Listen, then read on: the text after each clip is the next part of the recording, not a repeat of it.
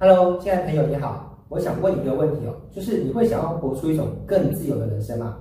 这边的自由呢，有可能是时间的自由，比如说你可以在任何你喜欢的时间工作，不管是白天、下午、晚上或是凌晨。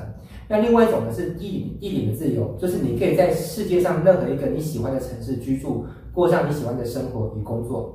第三种自由呢是收入上的自由，也就是你的收入模式呢，它并不是被一份死薪水绑住的，而是由你的工作绩效来决定的。也就是你的工作绩效越好，你的收入就可以越高。甚至有机会呢，能够创造一个属于自己的一个被动收入。好，那以上这几种自由呢，如果我要替他做一个小总结，那自由是什么？自由呢，就是在一定的范围当中呢，你可以去做任何你喜欢做的事情。自由啊，它同时也是象征着你不会因为着赚钱这件事情呢，被逼着去做一些你不喜欢做的事情。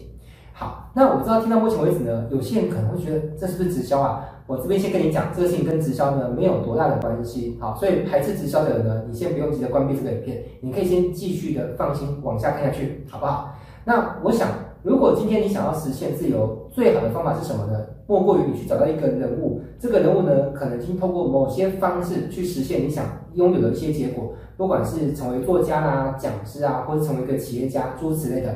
如果你能够靠近这个人，在他身边呢，近距离的做学习，观察他怎么样从无到有去运作一个生意，那这会不会是你想要学习的？而且啊，还有一个好消息，就是如果学习这一切呢，都是不用花半毛钱的，那你会愿意吗？如果这就是一个你会感兴趣而且想要参与的模式的话，那这个影片呢，就值得你看下去，并且看到最后哦。好啦。那我这边先稍微简单介绍一下我自己哦，我叫威廉老师，我目前呢是落水轩的创办人。那我自己运营一个企业，同时我也出过三本书，并且也是个职业讲师。那我现在生活呢过得状态还不错，我可以在任何时间、任何地点去从事我的工作，过上我想过的一个生活，并且呢我也拥有了一些被动收入。但这一切呢并不是一开始都是这样子的哦，在我刚出社会的时候呢，其实我当时非常非常穷。为什么？因为我刚出社会的时候呢，身上就因为家里的生意失败的原因，导致我身上背了巨额的债务。但我当时就一直在想一件事情嘛，我听说过一句话叫做要改变口袋，而且改变什么？先改变脑袋，对不对？所以我当时为了改变我的脑袋，我到处去上了很多很多的课程，从免费的、便宜的到付费课程都有。那当时呢，大部分的免费课程结尾都会卖一个比较贵的课程，而我永远都是在台下那个。只能够听说明会却报名不了进阶课程的人，为什么？因为当时的我太穷了。那直到多年之后呢，有一次我终于存够了足够的钱，报名了某一个老师的某一个付费课程，我的人生才开始有一个很大的转变。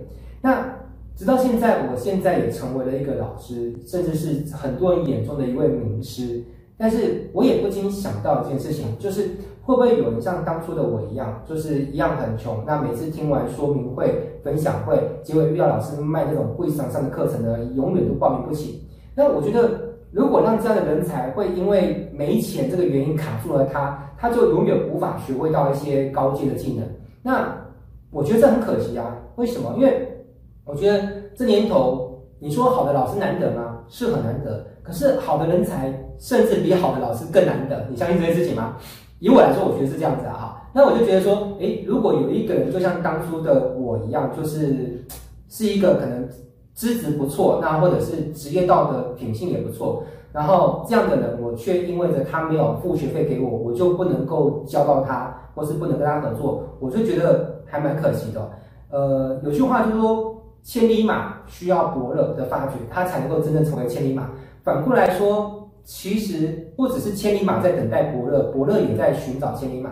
那以上是一个比较无私的观点，就是我想要嗯来培育一些人才，那让他们解决没有钱的问题。那我有个自私的出发点呢，也有。我这边就坦诚跟您讲，因为毕竟我是一个老板，我在运作的我的生意。那你知道吗？地球上所有的生意。无一例外，不管是海尔、阿里巴巴，或者是那个鸿海集团，所有的企业，它想要做大、做强、做久、做稳，那么靠的是什么呢？我认为两个字，靠的是人才。现在朋友，你请你思考一下，你觉得有没有道理？对还是不对呢？是的，我认为企业要做大，一定需要人才。那从这样的观点再往下延伸下去，其实还有一个原因导致我接下来要跟你们聊这个叫做学徒计划。其实我身上这辈子到目前为止，我今年四十五岁，我研究出很多我认为堪称为绝学的东西，就是它非常的厉害。包含说我研究网络行销研究了二十多年，我也研究销售文案写作，我研究如何成为一个公众研究家，可以透过讲课这件事情创造一个月五十万以上的收入，这些都是我到目前为止的一些心血结晶。然而，我要跟你说一件很遗憾的事情，即便我的学生成千上百个，依然没有多少的学生是真正完整的学到我的一些绝学。因为有些学生他下课之后就是下课了，他也没有足够的时间跟在我身边呢，持续做一个比较长期的学习。那我想你应该也明白吧？很少有技能能够透过两三天或三五天的教学，就能够把一个老师身上所有的能力完整都学到一个精通的程度。除非这个学生下课之后，他非常的自发性的去操练，否则不太可能。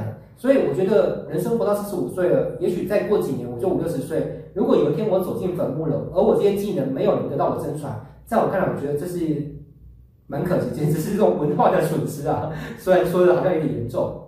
好啦，那你说老师你要出来收学徒，但你不是原本就有在收那种付费课程吗？呃，我来稍微解释一下，我目前在教课。呃，如果你有听过我的讲座，你就知道我对外是有课程是有收费，而且收的也不能算是非常的便宜啦，也是要几万块。那你说我现在意味着我想要嗯培养人才，而且是让这个人才不会因为没钱而无法跟我学习，而且我也想把我的技能传承下去。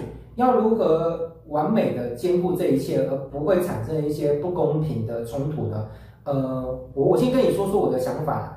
我认为，即便我很想要培育一些人才，即便他口袋可能比较拮据一点，我也愿意教他。但是如果我免费教他，这就会有点不公平嘛。你去想象，如果我面前有两个学生，一个是 A 学生，A 学生比较比较口袋还 OK，跟我说啊，老师我直接付钱刷卡报名的课程。B 学生他也想跟我学，可是他说老师我比较没钱啊，比较穷，你可不可以先教教我，等到我以后有钱了，我再把把学费还给你。你觉得如果这两个学生我都教，是不是有点不公平？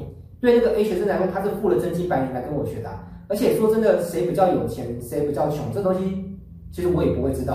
搞不好那个 A 学生他也是硬凑着很不容易才来上我的课，对不对？而且搞不好 B 学生他其实没那么穷，他只是想要贪个便宜，然后故意装作很穷。所以我觉得完全免费教是不公平的。那你说，那老师，如果你担心不公平，那干脆全部都不要收钱啊，全部都免费，那不就公平了吗？其实这也不行，因为我以前真的有过一段时期，就是我很有热忱，想要帮助别人，所以我当时很多的高阶课程真的是完全不收钱。但是我后来发现一个让人感到遗憾的事情，就是当初我这么做的结果是导致很多人来跟我拜师学艺的人呢，态度都很散漫，可能有时候报名了却不来，然后来了也不认真学，学也不认真用，导致我一个真心的付出，我觉得是被糟蹋了。而且我觉得这样子对整个教育训练市场有一个不好的事的一个现象，就是。如果连我这样子在教学领域已经一二十年的、已经很有威望的老师，都在免费教一些很高阶的东西的话，那你对于那些新进市场的老师怎么办？他们也是要生存，他们也是要赚学费啊。那市场总是血量，不是说血量吧？市场总是自私的。你看，如果有学生看到说这么厉害的老师都在免费教，那之前他们可能连收个五百、收个一千块的学费都招不到学生。我觉得这是对整个教学市场的一个生态的一个。破坏啊，所以我觉得这样也是不好。而且况且，即便我现在算是收入模式或状况了还算不错，我觉得作为一个讲师，即便他不缺钱，可是让他完全拿不到钱，也拿不到任何的报酬或好处，就要去讲课，将心比心，换作是你是会感觉有一点点缺乏动力，对不对？所以就在这个时候呢，我想到了一本书，我不知道你们听过叫《富爸爸穷爸爸》，作者是作者是罗伯特 T 清崎，他讲述他一个故事哦。那在这个故事当中呢，就是他跟他的童年时候的玩伴，应该叫麦克吧，就是一起在麦克的父亲的底下打工。好，那当时麦克的父亲就开了一个很廉价的工资，所以他们就算是同工作的也非常的不开心。然后他们当初是因为想要学习怎么成为有钱人才去那边当廉价劳工嘛。然后直到有一天，他跟麦克的父亲，也就是所谓的富爸爸，看说，哎，那个。阿飞啊，你当初不是说要教我们怎么成为成功者吗？然后我们是为了向你学习，才来你的那个超商帮你打工，做那么辛苦，然后你那么微薄的薪水。结果你什么都没有教我们啊！结果富爸是怎么回答他的？教你们不一定要像传统的教育那样，老师一直讲课来让你们学习嘛。其实让你在我的企业当中工作就是一种学习，只是你有没有打开你的双眼去观察我的生意是怎么运作的。哦，这样你才才终于听懂哦，原来工作中就可以通过观察去做学习。然后那时候富爸爸还开了一个呵呵，在我看起来是有点严格的条件。他说：“那你们想不想要继续学习？如果你们还想继续学习的话，我给你们两个选择。第一，就是你们回去继续当一般的员工，我同意把你们薪水调涨，甚至让你们作为一个童工，你们拿到薪水跟成人是一样的，这样你们心里就不会觉得委屈。可是你要我给你薪水的话，那我不会教你任何的东西。”那你就会像大部分的人一样，全世界百分之九十几人口都是拿着一份薪水，但是老板不会额外教他们技能，他们就作为一个企业的螺丝钉，帮助老板实现财务自由，就这样子一辈子的过完一生。这是第一种选择。第二种选择就是你们这次没有薪水可以拿，但是呢，我愿意教你商业是怎么运作的。这样子呢，你就有机会逃脱这个老鼠赛跑的陷阱，打造自己的一个商业的系统。那当时这两位年纪轻轻的小朋友呢，都做一个非常不容易的选择，他们选择了不拿薪水。我觉得有一部分原因就是他们当时是小孩，所以比较有条件做这样的选择。如果他们已经长大成人，甚至有伴侣要养，有小孩要养，其实做出这样的选择反而是相对比较困难的，对吗？好，反正故事后来怎么演，我相信看过那本书的大概都知道。反正他透过富爸爸的一个教导之下，多年之后，他也成为一个成功的生意人，以及畅销书作家，以及一个成功的讲师，对吗？好，那我想是这样的，我们都听过这个故事。现在问题来了，那是在美国的当年，对不对？可是，在台湾有这样的环境吗？好像没有听说过，对不对？所以，当然，我可能我的现在条件没有像到富爸爸那样的成功。但是我现在如果客观来讲，以一般来说，我的社经地位跟我生活模式已经算得上是有一点点的小成。那我觉得这样子我，我我也很愿意秉承一个善念的出发心，我愿意提供一个环境，让有意愿学习的人来到我的身边，跟着我学习如何从无到有去打造一个事业，以及很多的厉害的商业技能，这就是学徒计划的一个原点。好，那如果你有兴趣的话，我会在第二支影片当中呢，跟你分享更多关于学徒计划的一些资讯。我们下部影片见喽。